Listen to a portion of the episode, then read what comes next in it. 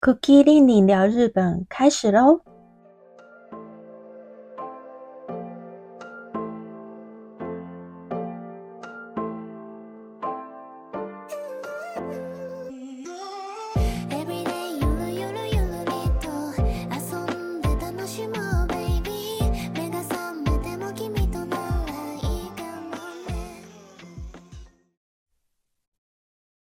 大家好，这里是 Cookie 令令聊日本。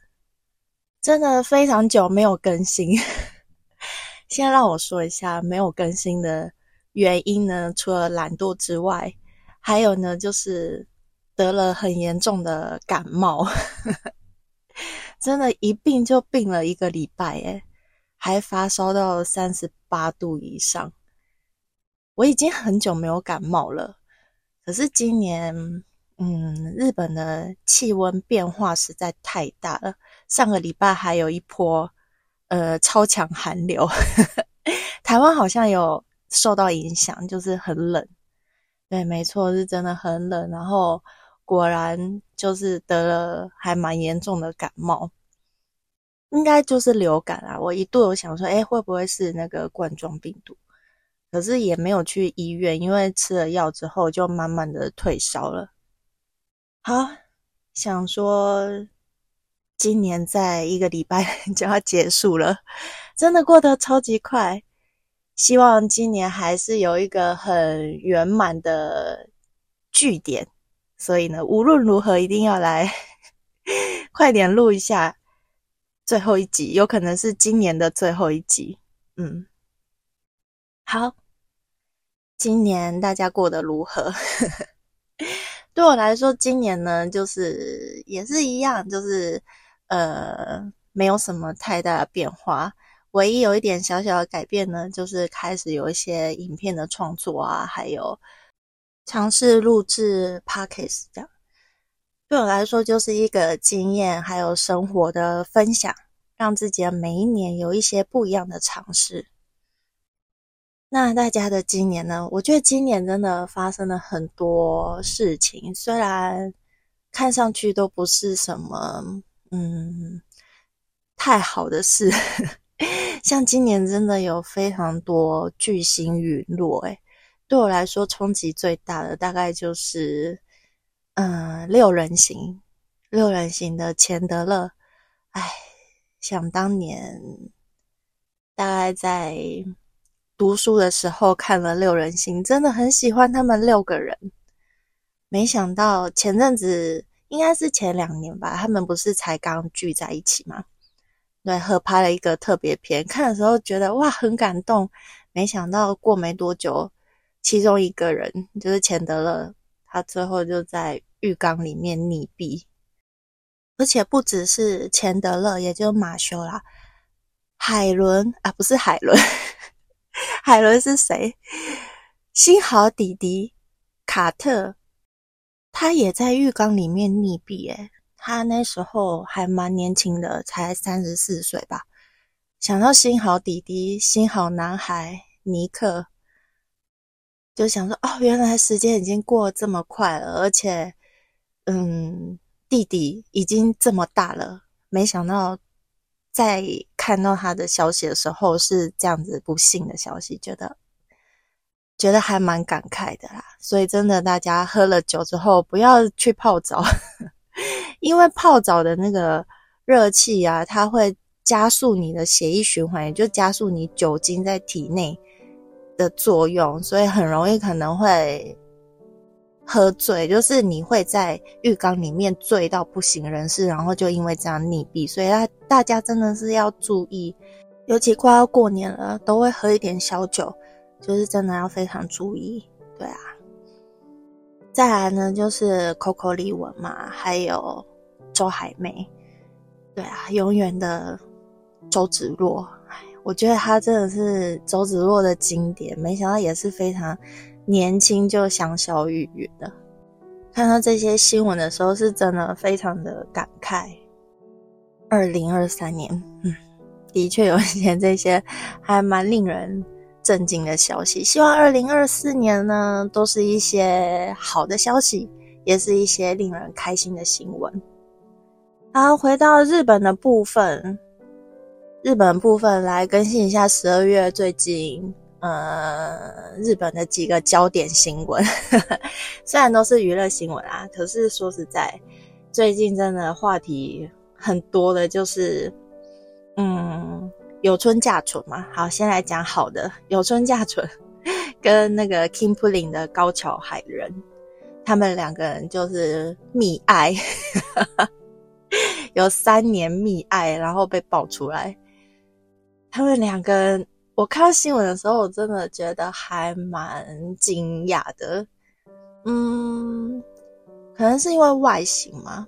嗯，因为高桥海人他不是我喜欢的类型，虽然跟我没有关系，可是我觉得。嗯，有村架纯跟松本润比较配诶，就是在外形方面，我觉得他们比较搭。可是没想到他居然喜欢就是比自己年纪小的男生，而且他绯闻对象都是杰尼斯诶，觉得哇，他的心脏也是很强。因为你跟杰尼斯的人的那些偶像在一起的话。大部分都会被攻击的，还蛮惨的。不过我觉得有村架纯他的国民形象还不错啦，对吧？就跟新垣结衣一样，就是形象还不错，所以可能他遭受到的冲击、攻击啦，冲击是粉丝，攻击是他，他被攻击，可能就会没这么的强烈吧。因为只要你不要在那些社交媒体上面。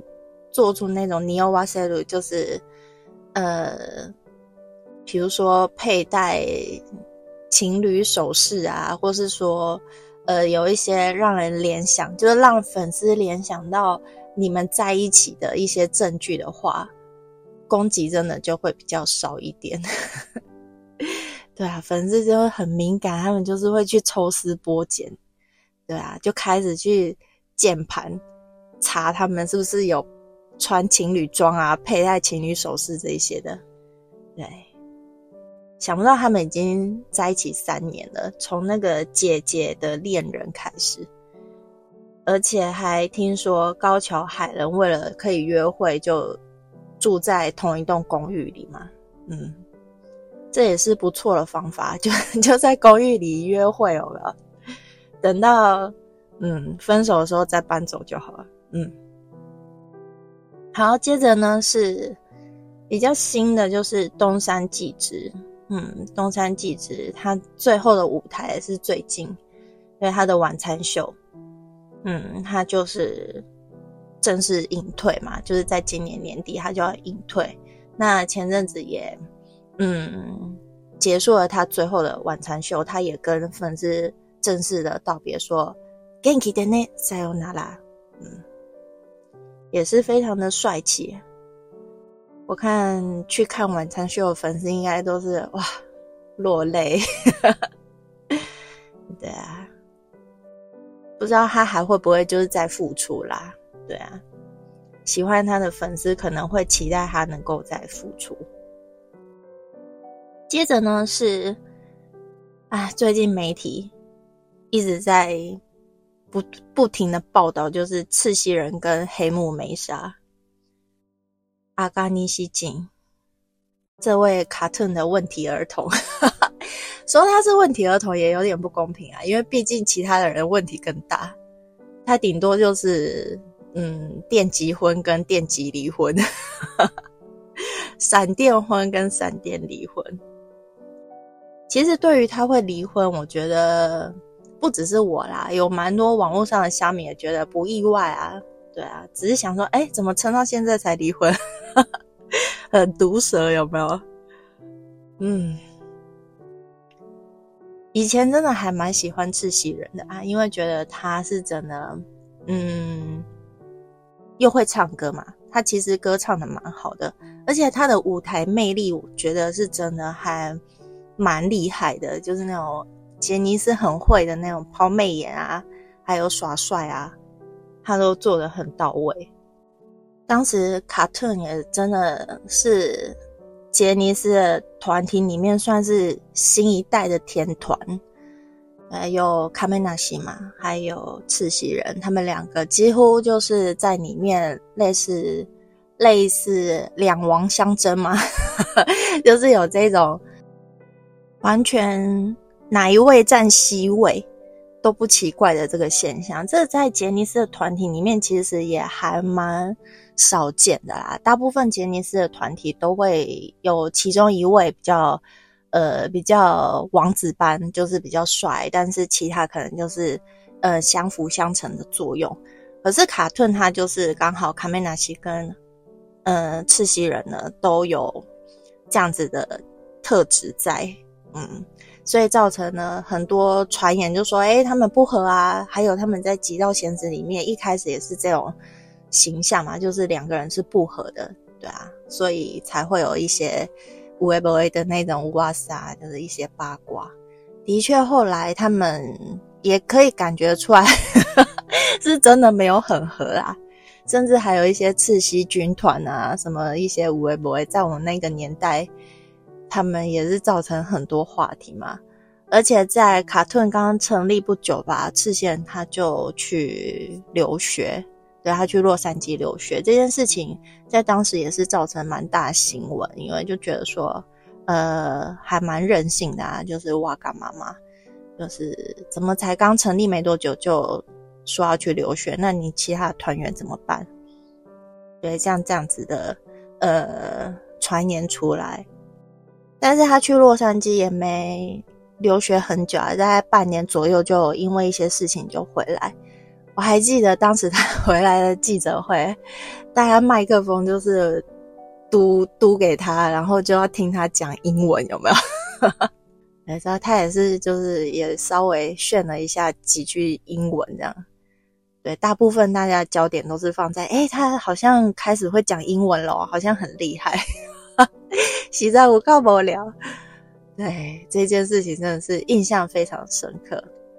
然后到后来，他就是继续在团体活动嘛，然后就之后就退团，也没多久就跟黑木梅沙结婚了啊！就想说，哇，果然他也是真的很喜欢那种洋派的女生，所以才会选择混血儿嘛，就是黑木梅沙。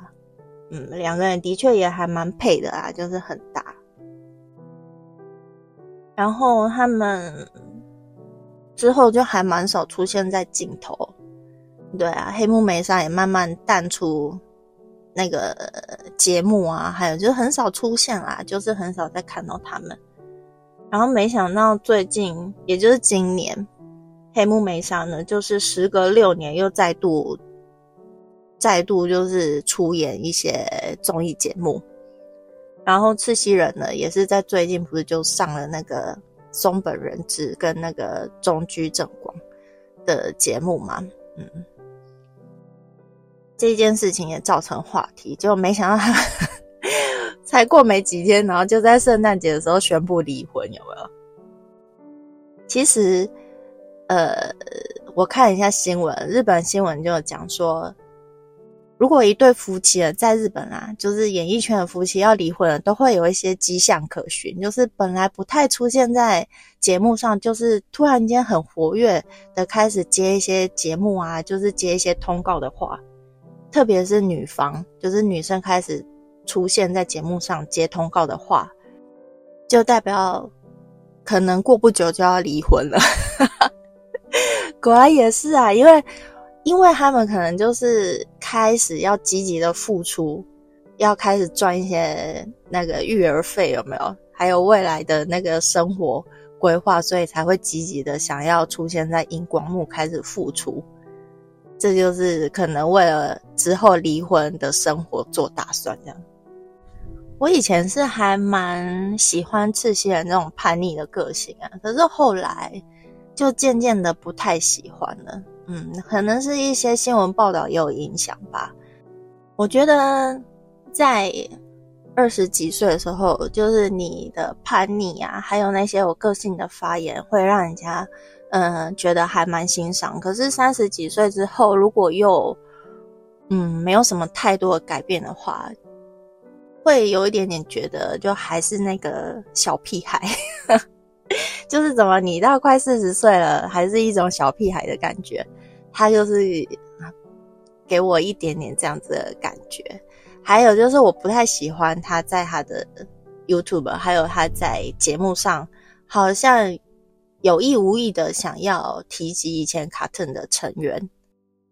这也是我觉得不是很欣赏嘛，不是很欣赏的一个举动啊。我觉得你当时退团一定是有一些无微不微的事情嘛，那些也绝对不是空穴来风。当初既然已经选择离开火红的团体，选择退团，在当红的时候退团，那就不应该再提及过去的成员，又让。粉丝觉得说：“哎，你跟卡梅纳西可能还会有呃相见的机会，或者说，哎，卡梅纳西滚最近也在用 YouTube，那你们是不是有可能也会呃有机会在嗯别的地方重聚？这样，我觉得不要给粉丝这样子的期待，这个是不太好的事情。像那个什么。” SMAP 的成员也是一直在做这样子的事，我觉得还蛮不好的。我觉得你既然退团了，就退团了。人家木村也不太会去提以前 SMAP 的事情，很少啦，就是一点点。但是其他的成员反而就是一直在提当年 SMAP 的事，我觉得这真的就不是很很好的一个方式，嗯。接着呢，就是韩牛跟 羽生结弦的离婚，到现在都还在被报道，哎，我觉得很厉害。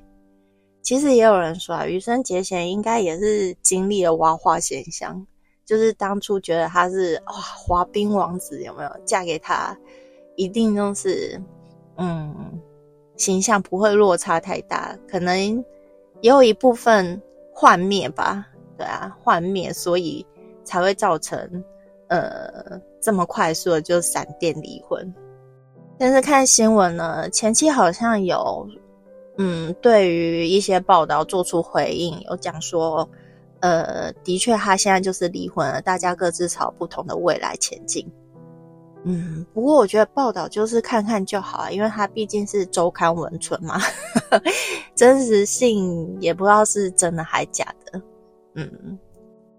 虽然不知道他们离婚的原因是什么，我觉得羽生结弦应该竭尽所能，就是在滑冰上面了吧，就是专注在滑冰上面。对啊，可能之后，嗯，我觉得他要再结婚的话，可能会再选择另外一种方式，可能更低调，或是直接密婚，呃，用密婚的方式。不过他离婚这件事情造成的冲击，也不是只有喜欢他的粉丝，当然也有一些很负面的影响。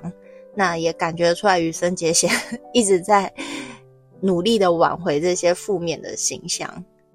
这些负面形象就是一些报道会说：“哎，你也太没有那种男子气概了吧，就是一点肩膀都没有。”嗯。居然就是逃避责任啊，选择离婚啊，让你的呃太太就是承受这么大的舆论压力啊，你也不对外说明清楚什么什么之类的，对啊，就是这些负面的现象。可是我觉得，嗯，不管报道是什么，也不管我们外人怎么看，永远都是雾里看花啦。我觉得喜欢他就是好好的喜欢他，好好的欣赏他滑冰很帅的样子，这样子就够了。那私生活，私生活部分，如果他愿意公开跟大家分享，我觉得这也是一件好事。因为，嗯，正常人就应该要有自己想要追求的生活，想要结婚，想要生子，这都是很正常的事情，就是不需要太过激烈的去 去做出一些反应。好，接下来呢是来跟大家更新一下《Vivi》杂志票选出的国宝级帅哥，二零二三年下半年的国宝级帅哥有哪几位？先从第五名开始，第五名呢是 J.O. One 的白岩柳基，今年二十六岁。J.O. One 也是日本的男子团体。他们真的非常的像韩团，就是每一个人出现的时候，都跟那个韩国的男子团体一样，就是都染那种很很醒目的发色，金发啊，就是偏白色的那种头发，或是紫色的头发。乍看之下，还会以为他们是韩团。现在这些韩团啊，日本的男子团体啊、女子团体，我都有一点傻傻搞不清楚，很 想说他们到底。有时候还会问说：“哎，他们是会讲韩文还是会讲日文？到底是哪一个？”因为韩国的一些男子团体也会讲日文，哎，也出那种日本版本的歌曲，所以就想说：“哎，现在到底谁是谁？搞不清楚。”好，这位呢是 JO One 的，嗯，白岩柳基，名字也是有点特别。第四名呢就是刚刚提到的。高桥海人凯多根，今年二十四岁。Kim p u l i n 他们两个人也是非常的努力的在经营，只剩下两位的 Kim p u l i n 他们其他团员不是就是移到那个那个 Taki 的公司嘛？To be 龙泽秀明收集了这些亚美江尼斯，就是 离开杰尼斯的这些。男男生，对他收集了这些男生之后，到底要怎么去安排他们，也是看得有一点一头雾水，匪夷所思。因为他们也不安排上节目，也没有参加年底的一些大型活动，好像主要专攻是在网络平台，还有一些那种演唱会吧。听说二零二四年可能会有一些演唱会，跟粉丝直接互动。专攻在这方面，对啊，觉得有点不可思议啊。嗯，平野紫耀，嗯，希兰诺秀根，他还是非常的有人气哦，就是还是很红诶。即使他离开 Kimberly 的下半年之后，没有什么太多的呃活动，就只是开了一下 Instagram 嘛，对啊，但是他还是话题满满。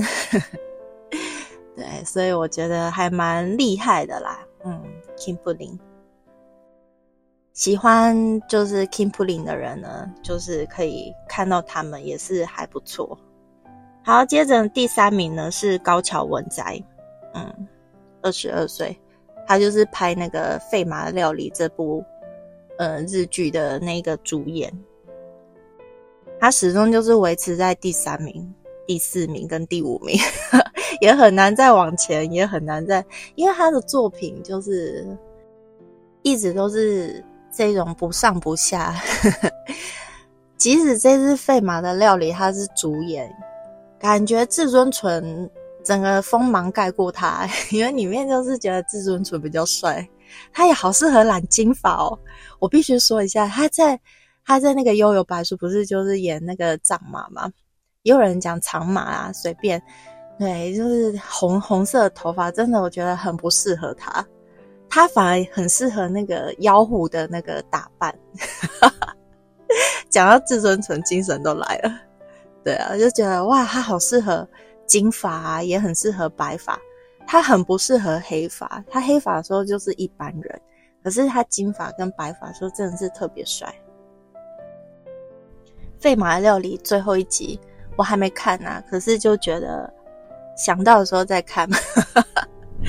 对啊，高桥文哉他的作品一直都这样不上不下，他很有初恋感啊。我觉得他也蛮像那种很很年轻时候的冈田将生。我觉得他的演艺生活应该也会跟冈田将生一样，就是大概是中间部分的男演员，就是没有到非常顶，就是像那种四大马萨基啊。或是说那种呃，尼诺米亚根这种，就是非常顶尖的，就是很顶级的演员，但大家他可能就是会在每一部作品都会出现，对啊，也有可能都是主演啊，或是第二配角这样。高桥文哉，希望还可以看得到他其他突破性的作品。第二名呢是道之俊佑，浪花男子的道之俊佑，二十一岁。真的是很想给他拍拍手。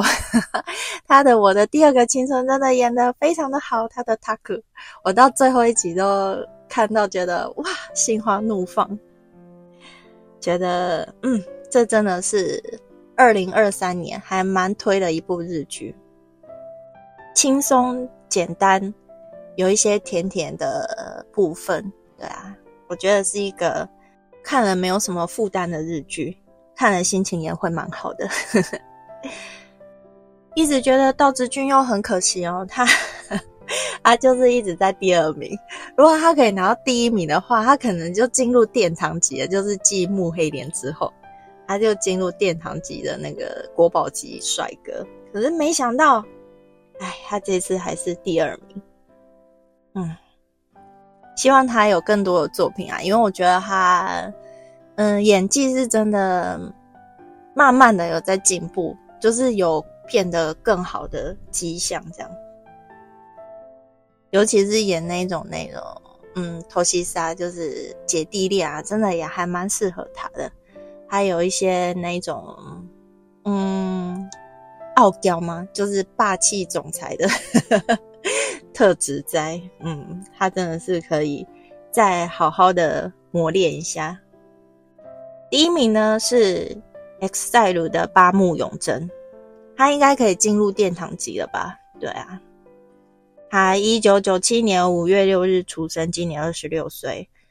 他就是放浪兄弟嘛的那个兄弟团，对啊，后辈啦，他的那个后辈。有一个叫范特西，他是里面的主唱，他们里面有双主唱，那他是里面的其中一个。看了一下八木永真，其实我真的对他很不熟，只知道他有一部是那个不小心继承了牛牛郎店，嗯，他真的也还蛮适合演牛郎的，他就是那一种美型男哎，就是。很妖艳，有一些妖艳气质的那种类型的男生，虽然不是我的菜啊，不过还是就是嗯，跟大家更新一下，他他就是第一名嘛，也一直都在排行榜上面。不要看他这样瘦瘦的，他好像中途有迷上健身，所以有参加过健美比赛，还拿到亚军。可以去看一下他的那个 IG 哦，他 IG 里面就有他那个露出很八块腹肌的照片，是真的还蛮惊人的。他还曾经担任过私人的健身教练。天哪，给这么帅的男生当健身教练，那应该也会健身的，会蛮有，嗯，就是会蛮常去的。对啊。想说哇，每次想到要健身的时候都会有精神。说实在，我觉得运动是一件非常，唉，就是非常痛苦的事啊。尤其是在这种冬天的时候，你要强迫自己去运动，要上健身房。有人说去健身有时是一种舒压，可是想到说哇，就是不得不锻炼一下自己啊，不得不去跑一下跑步机的时候。有时候也觉得还蛮痛苦的。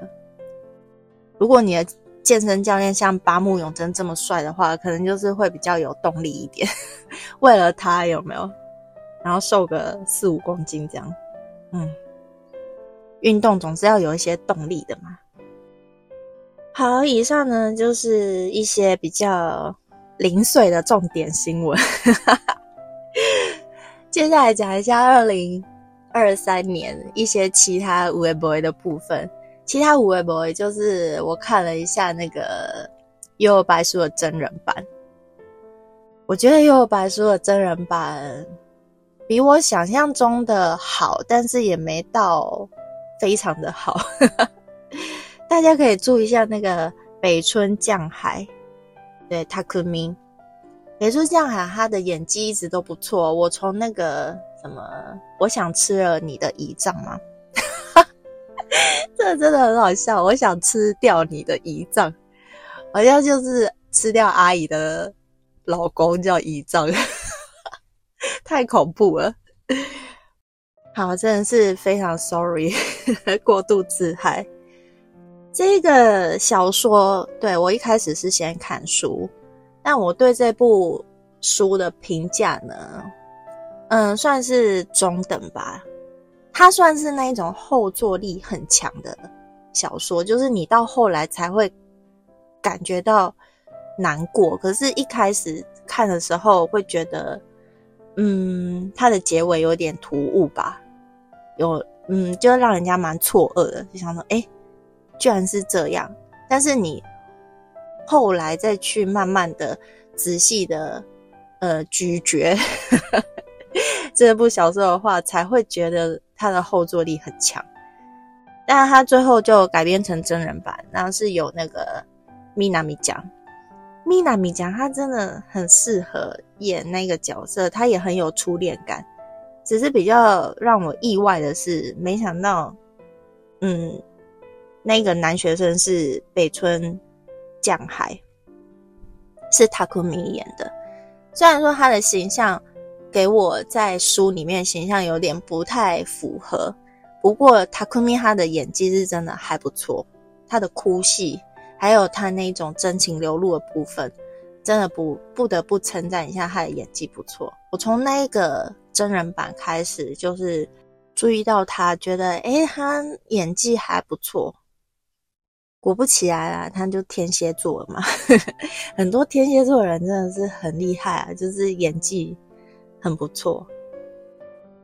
之后他陆陆续续就是有一些作品嘛，而且他真的是漫改男呢，就是他的作品很多都是漫画的。男主角，对，改编成真人版之后，他都是演那个男主角，像那个《偷克利贝贾子》啊，还有，嗯，现在这个《幽游白书》，他在里面演那个优助嘛，他也是演男主角。我觉得他还不错的一个地方呢，除了这些漫改的男主角之外，其实他在教场，那他在教场跟 Kimura Takuya，就是跟木村的对手戏。他也是演他的那个晚辈嘛，我觉得演的还不错，就大家可以去看一下，还蛮喜欢他在教场里面的那个呃新人警察的那种形象。嗯，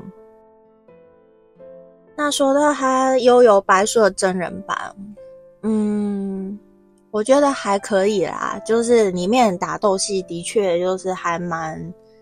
蛮多的，就是视觉效果蛮好的啊。但是最让我觉得很逼真的，大概是那个护羽吕吧，尤其是他的哥哥吧，还是他的弟弟，就是那个在肩膀上的那一位。对他真的就是还蛮真实的还原，而且他的那种让人家觉得很恶心啊，就是 Kimoy 的那个部分呢。我觉得呈现的还蛮好的，还有那位林野刚吗？他就是那个肌肉，我觉得他连接脸的部分没有连接的很好，可是那个肌肉的特效是真的做的还蛮逼真的。但是蛮可惜的，就是我觉得他已经浓缩的太多了，他删减掉太多部分了，所以导致剧情有点点太过，太过。快吗？对啊，他把那个什么啊《悠悠白书》的整个动画版已经浓缩成五集吧？对啊，浓缩成五集还六集，浓缩这么多就会有一点点突兀啦。对啊，而且那个他们的那种魔界的斗技场，他也没有出现。然后那个蛮期待的幻海，我觉得他有点高。我以为它是会呈现跟动画一样是那种瘦瘦小小的老婆婆的样子，结果也没有，就是一般的大小，觉得还蛮可惜的。当然，那个那个什么，呃，会发出零件的那个伤员，伤员变帅这件事情是非常值得可取的，因为我真的很不喜欢漫画里的伤员，我觉得伤员就是在里面，嗯，太不讨喜了。悠悠白书的真人版，反正也也才几集而已，我觉得可以看一下，就是一个嗯爽度很高的一部打斗的真人版改编。对啊，就是看一下，但是我觉得故事的还原度没有到非常的呃多，嗯，只是人物的还原度有到就对了。听说 Netflix 还想改编《灌篮高手》，改编成真人版，他们真的就是无极限，哈 哈无极限的挑战，有没有？哎，真的是让我们这些七年级生有一种。不知道该说什么的。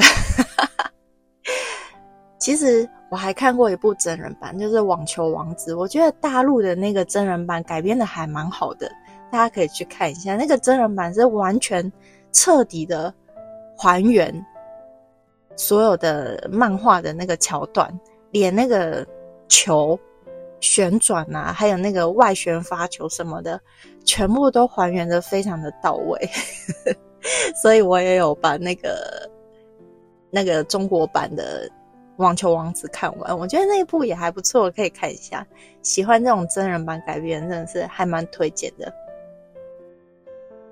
好，漏漏等聊一大堆，居然已经三十五分钟了，我觉得也差不多了。其实今天是想要聊大股商品，哎，怎么办？好，我会加油。我希望今年如果没有聊到大股商品的话，我希望开春的。第一个就是聊一下这个这位大谷小平，我塔尼小黑哥。好，他降落在洛杉矶的道奇队，这一定是要聊一下。我不知道今年会不会更新当成最后一集，我会努力看看。以上呢就是今天的内容，稍微更新了一下二零二三年的一些心得感想，虽然真的都是一些微博的闲聊。希望就是大家呢可以接受一下，还有呢就是十二月的一些焦点新闻，大部分都是娱乐性质的。希望你会喜欢今天的内容，因为不太知道这一集会不会是最后一集。为了保险起见，还是先在这里跟大家说一声新年快乐。那我们下集再见喽，拜拜。